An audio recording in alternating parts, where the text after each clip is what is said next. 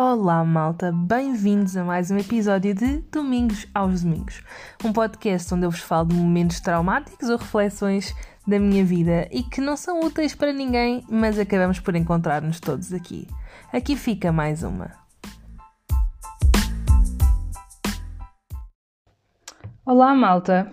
Bem-vindos a mais um episódio de Domingos aos Domingos. E eu sei que passou uma imensidão de tempo desde a última vez que nós nos encontramos. Pá, mas encontramos-nos novamente, temos que ver o lado positivo das situações. Eu nem me lembro da última vez que gravei um episódio, portanto eu não vou prometer que vou voltar a ter episódios semanais porque sei que isso é mentira e uh, odeio mentiras, portanto não vou fazer isso. Pá, mas já, cá estamos novamente.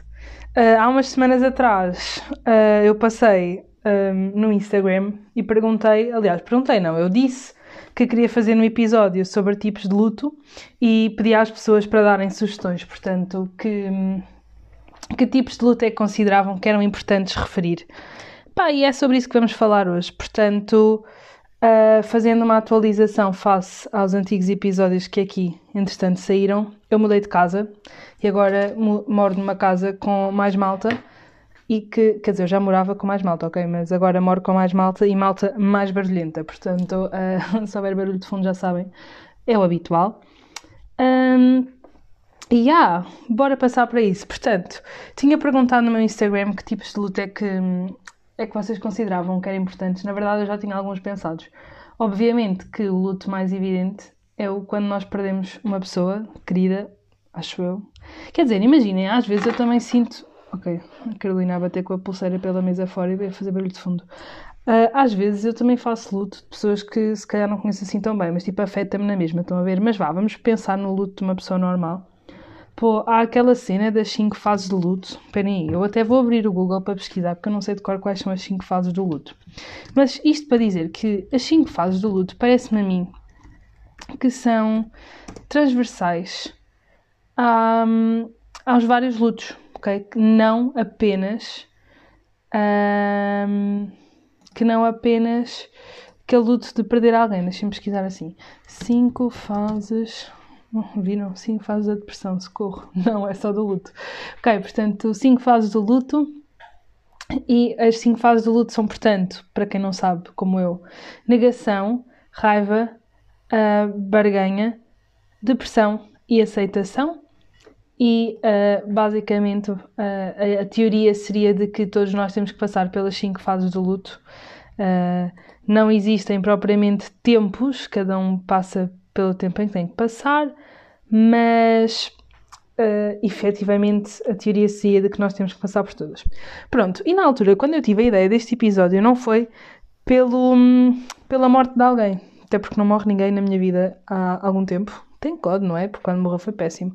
Um, mas foi porque basicamente estava a passar por uma fase de incertezas na minha vida. As usual, se vocês me conhecem na vida real, sabem que eu sou uma pessoa completamente cíclica e, portanto, ah, de vez em quando fico com crises existenciais, passo um mês a chorar pelos cantos com a minha crise existencial e depois resolvo sozinha a minha crise existencial 90% das vezes para voltar à estaca zero. Ou seja, imaginem, estou uh, indecisa sobre, sei lá, o meu futuro. Ou, não, o meu futuro é muito, muito filosófico. Sei lá, estou indecisa, vamos pôr isso com cenas do dia a dia, ok? Embora isto não seja verdade. É tipo, ah, hoje combinámos ir almoçar ao sushi. E tipo, uma hora antes eu penso, ai meu Deus, será que não é sushi que eu quero? Tenho toda uma crise, choro, faço mega autorreflexão, peço opiniões, fico tipo na minha, estão a ver? E depois quando chega a hora do almoço, acabo por ir ao sushi na mesma. E yeah, eu sinto que é isto que eu faço com a minha vida. Tenho crise de identidade, penso, penso, penso, uh, falo com pessoas, sofro, porque eu gosto de sofrer, não é? Uh, também. Um, e depois chega a hora da verdade e faço a mesma, a mesma escolha. Mas, uh, dilemas da vida à parte, estava a passar por uma altura de muita, de muita incerteza e a um dado momento chegou um um ponto. Deixem-me pensar como é que eu posso pôr isto de maneira a que seja perceptível e que eu não pareça louca. Bah, chegou um momento em que eu senti que, uh, tipo, que era um turning point. Estão a ver que a Carolina queria emergir daquela decisão era necessariamente diferente da Carolina que havia antes daquela decisão.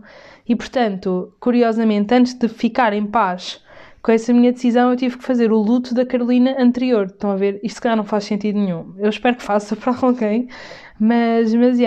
E depois foi quando eu fui pesquisar sobre as 5 fases do luto, porque na verdade quando fiz o luto de, de morte de alguém não me apercebi por ter passado por elas, mas certamente devo ter, devo ter passado. A raiva, pelo menos, lembra-me, a depressão também. A aceitação, ainda não, lá, ainda não cheguei lá, mas é de lá chegar. Mas pronto. Portanto, eu lembro-me que, que passei por essa fase mesmo complicada, que era tipo. Imaginem, aceitar. Tipo, como é que eu ia te explicar? Eu tomei uma decisão, ok? Uh, que entretanto voltei atrás com a minha decisão porque sou ridícula, mas eu tinha tomado uma decisão e, e antes de eu dizer, ok, esta é a minha decisão, eu tive ali, sei lá, à vontade um mês ou mais, mas à vontade um mês, em que eu sabia que tinha que tomar aquela decisão, que aquele era o caminho, tipo o único caminho possível, porém eu não queria tomar aquela decisão por tudo o que ela implicava.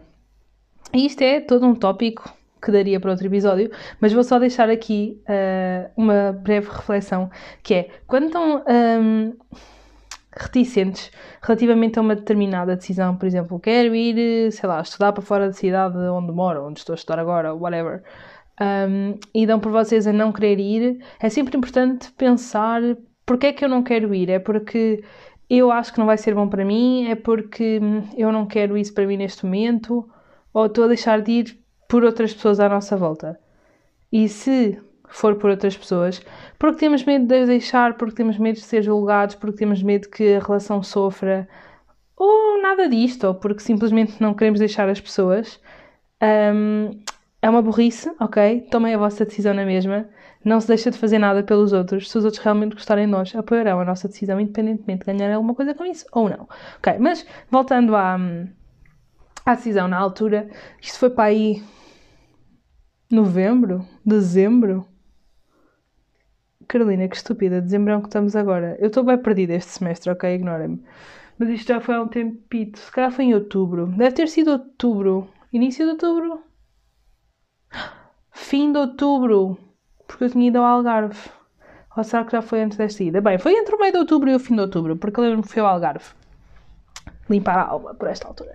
Mas pronto, então uh, eu andava muito indecisa relativamente a uma, a uma decisão grande que, que eu achava que tinha que tomar na altura. Que na verdade não está tomada até hoje, mas, mas pronto, na altura eu achava que era mega importante. E, e eventualmente eu cheguei àquela que eu achava que era a decisão que eu tinha que tomar. Ok? Uh, só que dei por mim a não a querer tomar porque não queria. Uh, não queria dizer adeus à Carolina que estava instaurada previamente a essa decisão. Uh, portanto, tive toda uma fase de negação muito grande. Depois chorei que nem uma parva quando percebi que tinha que tomar essa decisão e tinha. Um, não a comuniquei a ninguém, curiosamente, na altura. Pronto, e depois eventualmente falei com, com alguém que me era próximo e que ficou um, a par disto tudo. Mas isto para dizer que mesmo depois de eu ter tomado a decisão, tive todo um processo de tipo, ok, esta é a minha decisão, portanto, aquele futuro que eu tinha idealizado com base numa decisão diferente, tipo, morreu, ok?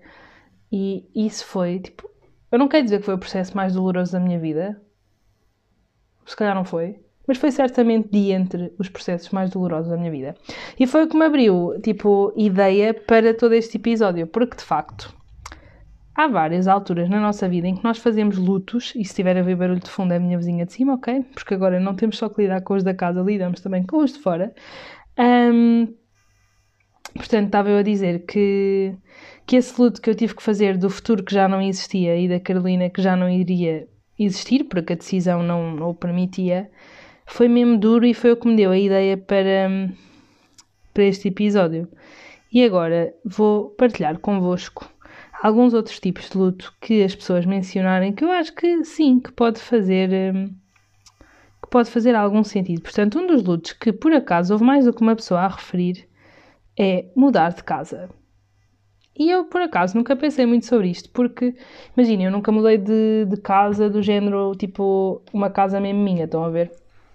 Eu saí de casa dos meus pais com 18 anos para vir estudar e tenho estado sempre em casas partilhadas. Portanto, é tipo, é a minha casa, mas não é a minha casa. Então, estou a perceber a cena, tipo, não tenho um espaço que seja tipo sala, cozinha, casa de banho e quarto, todos meus, não partilho com ninguém, tipo, este imóvel é meu. Yeah, isso não existe uh, na minha vida. Portanto, não sei se sou a melhor pessoa para falar sobre isto, mas lembro-me que foi um bocadinho complicado na altura quando eu tive que sair da minha casa do Algarve para vir para Coimbra. Apesar de eu querer muito vir para Coimbra, e toda a gente que, que lida comigo sabe disto, uh, na altura, eu acho que foi uma ficha que não caiu, estão a ver? Tipo, eu sou um bocado lenta nestas merdas, eu levo sempre um tempo a processar as cenas. Então, eu entrei em Coimbra, não é? Como queria, uhul, felicidades, sabia perfeitamente em que dia é que ia ter que subir para vir para Coimbra para fazer a matrícula, fiz a matrícula presencialmente. Um, e não fiz a mala. Isto foi ridículo. Tipo, imaginem, mentalmente a minha mala estava feita porque eu sabia perfeitamente quais eram as coisas que eu queria levar. Eu tinha uma lista que, à medida que me lembrando de cenas, ia adicionando no telemóvel, mas eu não pegava tipo numa mala e meter as coisas lá dentro. Tipo, e isto era consciente. Tipo, eu sabia que tinha que fazer a mala, eu não fazia a mala de propósito para não ter que lidar com a ideia de, oh meu Deus, eu vou mudar de casa, tipo, o meu futuro vai mudar, minha vida vai mudar. Tipo, a Carolina Algarvia não vai existir mais. Não é não vai existir, mas obviamente que, que existem algumas transformações neste processo. Uh, uau, isto foi mesmo engraçado. Não, mas efetivamente, tipo, eu percebi que a minha vida iria mudar e que. Lá está, eu, o meu luto vai dar sempre ao mesmo, que é quando eu percebo que uh, Tipo, eu estou numa tendência, numa linha de tendência, e depois eu tomo uma decisão que me desvia dessa linha. O que é fixe, ok? Tipo, muitas das vezes eu estou a tomar essa decisão porque quero, ou porque é melhor para mim. Um, pessoalmente, profissionalmente, whatever. Pronto, mas a ideia de que não vou continuar nesta linha de tendência, portanto, a Carolina que eu poderia vir a tornar-me não vai existir, tipo, vai existir outra, não vai existir esta. Eu não sei se me estou a fazer entender, porque eu estou a mexer as mãos, mas as pessoas não estão a ver as minhas mãos, estão só a ouvir-me, não é? Mas pronto. Espero que vocês estejam a conseguir perceber a cena.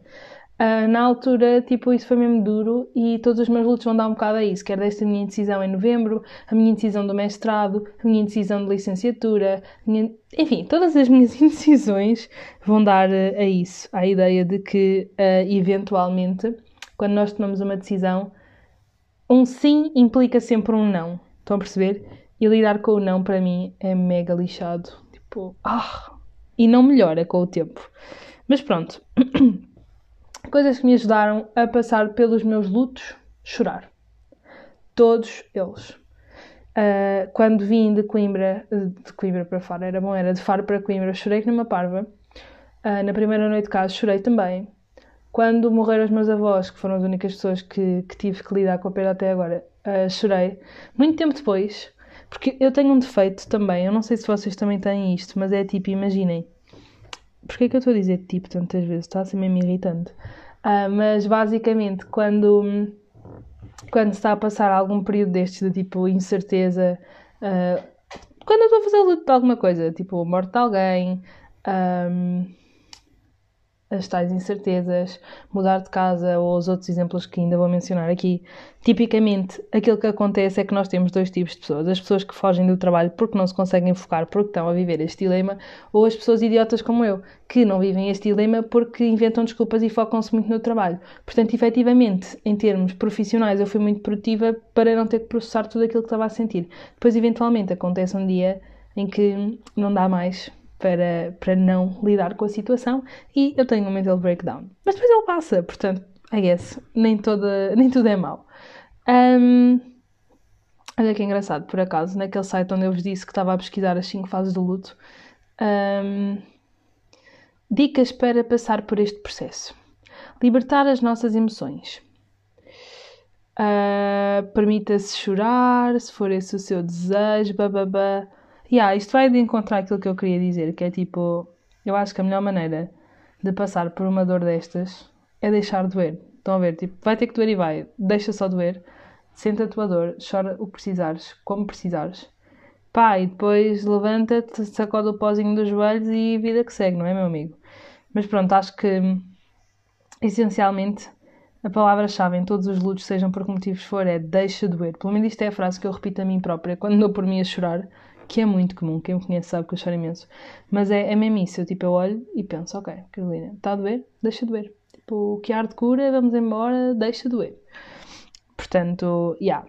Bem, mais lutos que, que me falaram. Não entrar no curso pretendido. Uh, pá, yeah, imaginem, não aconteceu. Estou a dar só lutos que não me aconteceram, não é? Mas percebo a frustração de não entrar no curso pretendido, de entrar no não pretendido ou de entrar num que nós achamos que é o pretendido e depois também percebemos, oh meu Deus, isto não tem nada a ver comigo. E depois acho que é preciso um ato de coragem gigantesco para ser capaz de dizer, ah, não é isto que eu quero, vou-me embora uh, e bater com a porta, estão a ver? Acho que é preciso, tipo, coragem de dar esse morro na mesa é muito complicada. E é capaz, tipo, yeah, é claramente um luto. Eu ia dizer é capaz de ser um luto, mas não, é claramente um luto. Tipo, eu diria que passamos por estas fases todas também. Um, embora eu acho que, nesse caso, muitas das vezes há solução. Tipo, dá para mudar, dá para concorrer de novo, dá para. Estão a ver? Que são coisas que nos outros casos nem sempre dá. Mas, mas pronto, mas sim, supera um luto, mais uma vez, deixa doer e, tipo, luta por aquilo que tu achas que é melhor solução. Estão a ver? Eu não consigo imaginar, e dizia muito isto um, quando tive colegas na licenciatura que desistiram, é normal, vocês começam muitos e depois, no fim, pelo menos no meu curso foi assim, começámos muitos e depois finalistas fomos poucos. Um, mas eu lembro-me que uma cena que me fazia boa confusão era que o curso, tipo, chegou um momento em que era bem puxado, ou melhor, eu achava que aquele era o momento mais puxado, claramente não era. Depois cheguei ao mestrado. Mas pronto. Na altura eu achava que aquilo era mesmo, tipo, a altura mais puxada. E, e eu pensava, caramba, se a mim, que estou a fazer aquilo que eu quero, me falta a motivação para acordar de manhã, que fará alguém que está, tipo, num curso que não tem nada a ver com ele, que não se identifica com isto, não se identifica com as pessoas, não se identifica com o sítio, não se identifica com nada, como é que estas pessoas se levantam de manhã? Eu não faço a menor ideia do quão difícil é, um, mas super entendo acho mesmo que é um luto absoluto e se calhar dos mais duríssimos que, que andam por aí. Acho mesmo que é deixar doer primeiro, principalmente se já tiver passado tipo, toda a fase das candidaturas e tipo, não há mesmo nada a fazer mais. Uh, acho que é deixar doer e depois começar a procurar alternativas, ter essa coragem de dizer não é isto que eu quero para mim, bater com a, com a mão na mesa e ir embora. Estão a ver? Acho que é mesmo importante. Mais lutos que me falaram. Falaram-me sobre uh, mortes de doentes paliativos. Por acaso isto foi, esta sugestão foi dada por um rapazito que eu sei que é estudante. Ah não, agora já é enfermeiro. Ia dizer que é estudante de enfermagem, mas não é, agora já é enfermeiro. E, e é engraçado porque uh, eu nunca tive ninguém em cuidados paliativos. Quer dizer, acho que se pode dizer que a minha avó teve em cuidados paliativos, mas foi tipo uma semana, porque depois ela morreu. Não foi, não foi paliativa durante muito tempo, infelizmente. Um, mas, yeah, então, na altura, uh, eu acho que a parte mais complicada e ao mesmo tempo a melhor de ter um doente em cuidados paliativos é que, uh, bem, em boa verdade, o vosso luto pode começar antes da morte da pessoa. Isto é bem frio, que eu estou a dizer agora. Mas é a mesma verdade. Tipo, vocês podem começar a processar que aquela pessoa vai morrer antes de efetivamente aquela pessoa morrer. E embora isso seja uma dor tremenda, que é, um, permite-vos acelerar um bocadinho, não é acelerar na verdade, porque estão a viver enquanto a pessoa ainda está viva, mas acelerar um bocadinho o processo. Um, acho que é um luto duríssimo, certamente. Acho que a par com esse estará o luto de quando não é que a pessoa esteja em cuidados paliativos, mas quando vocês veem a pessoa vai morrendo, estão a ver? Imagina, eu lembro-me que, que no caso do meu avô eu tive um bocado essa sensação. Uh, não por ele estar tipo, em sofrimento ou com uma doença gravíssima, não foi isso que aconteceu de todo, mas porque fui vendo tipo, um deteriorar da pessoa que nós conhecíamos. Tipo, a um dado momento estava ali um senhor com a aparência física do meu avô, mas onde eu não reconhecia o meu avô e que infelizmente também eventualmente deixou de me reconhecer a mim. Ou melhor, sabia quem eu era, mas não sabia quem eu era, era meio estranho. Portanto, acho que esses dois lutos são mesmo tipo uma pancada, tipo uma lapada bem dada na, nas pessoas. Mas aquilo que eu queria mesmo dizer neste episódio, e não me quero alongar muito porque já vamos em 20 minutos, é que o luto vai muito além de nós perdermos pessoas. E muitas das vezes o luto, sem ser o luto, ok, por perdermos pessoas, vem essencialmente de nós. Uh, no meu caso, é sempre uma questão de decisões. Mas imaginem, eu acho que o luto vem sempre de nos quebrarem uma visão, uma esperança que nós tínhamos. Quando morre alguém, nós sabemos que os nossos avós vão morrer eventualmente. Tipo, ninguém vem a este mundo a achar que vai morrer primeiro que os avós, acho eu. Não sei que vocês nasçam com uma doença que sabem que vão morrer. Mas, portanto, eu acho que nós estamos sempre cientes de que a tendência natural da vida será que os mais velhos morram primeiro. Portanto, à partida, nós iríamos ver morrer os nossos pais e os nossos avós. Quando eles morrem, pelo menos a mim, o que mais me lixou foi tipo fogo. Nunca mais vou ver esta pessoa. Tipo, eu vou casar e não vou ter os meus avós lá. Isto é mesmo estranho. Estão a ver? É tipo, porque nós construímos esta visão de que vamos ter a pessoa na nossa vida em momentos importantes e depois a pessoa não está. Depois, quando, quando é a questão do mudar de casa, tipo, mesmo que a mudança seja muito feliz e que seja uma mudança que nós queremos muito, a verdade é que temos que dizer adeus a uma parte da nossa vida que também foi muito importante e que nos definiu muito enquanto pessoas durante muito tempo. E eu acho que vai dar sempre este, este ponto que é as pessoas que nos rodeiam, os ambientes que nos rodeiam, as decisões que nós tomamos definem-nos e uma mudança de decisão, uma mudança de cenário, de casa, de curso, de pessoas à nossa volta, quer porque tenham partido fisicamente, uh, morrido, vá, não é? Uh, quer porque estão distantes, quer porque era alguém que era muito vosso amigo e agora já não é. Eu acho que, genuinamente, uh, é sempre luto, porque é sempre o quebrar de, de um bocado de vocês. Tipo, existe sempre uma versão vossa que morre para dar à luz uma nova versão, certamente, não é? A não ser que sejam vocês os mortos, efetivamente, fisicamente.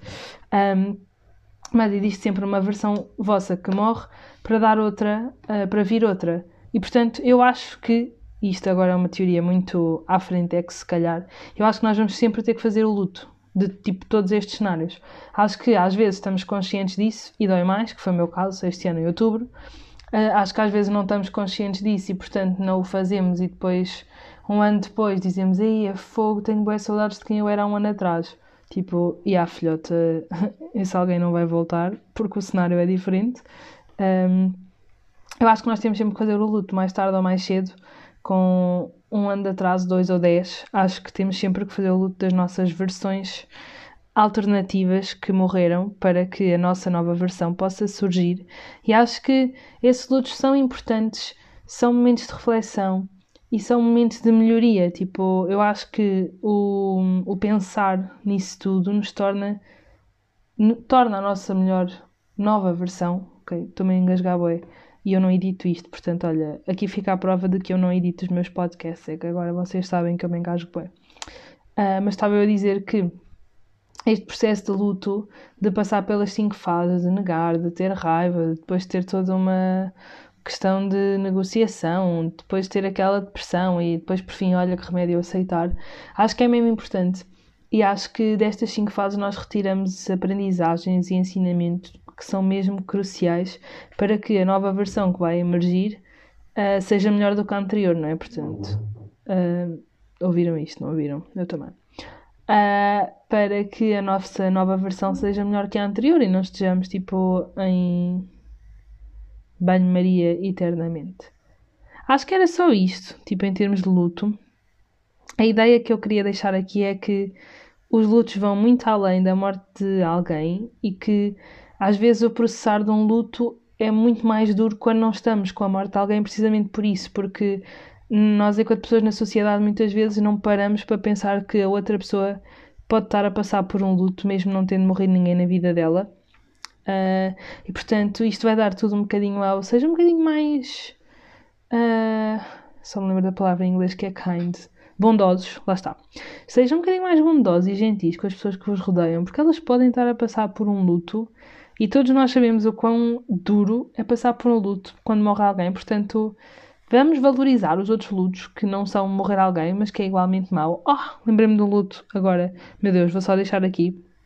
Este é um episódio longuíssimo uh, para outra, outros 500, que é a carta de condução. Chumbar numa das partes da carta de condução é todo um luto também.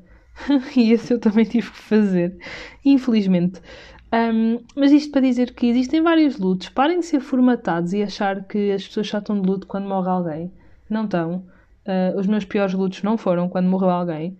Portanto, vamos respeitar as pessoas, vamos respeitar os lutos delas e tentar facilitar uh, a vida delas nesse sentido. Entretanto, vou-me despedir. Espero que tenham gostado de me ter de volta. Mais uma vez, não vou prometer assiduidade porque muitas das vezes ela não existe uh, neste podcast e não quero estar a prometer uma coisa e depois não cumprir e, sabem, se irrita-me. Portanto, não vou fazer isso. Mas foi bom ver-vos, tinha muitas saudades de gravar.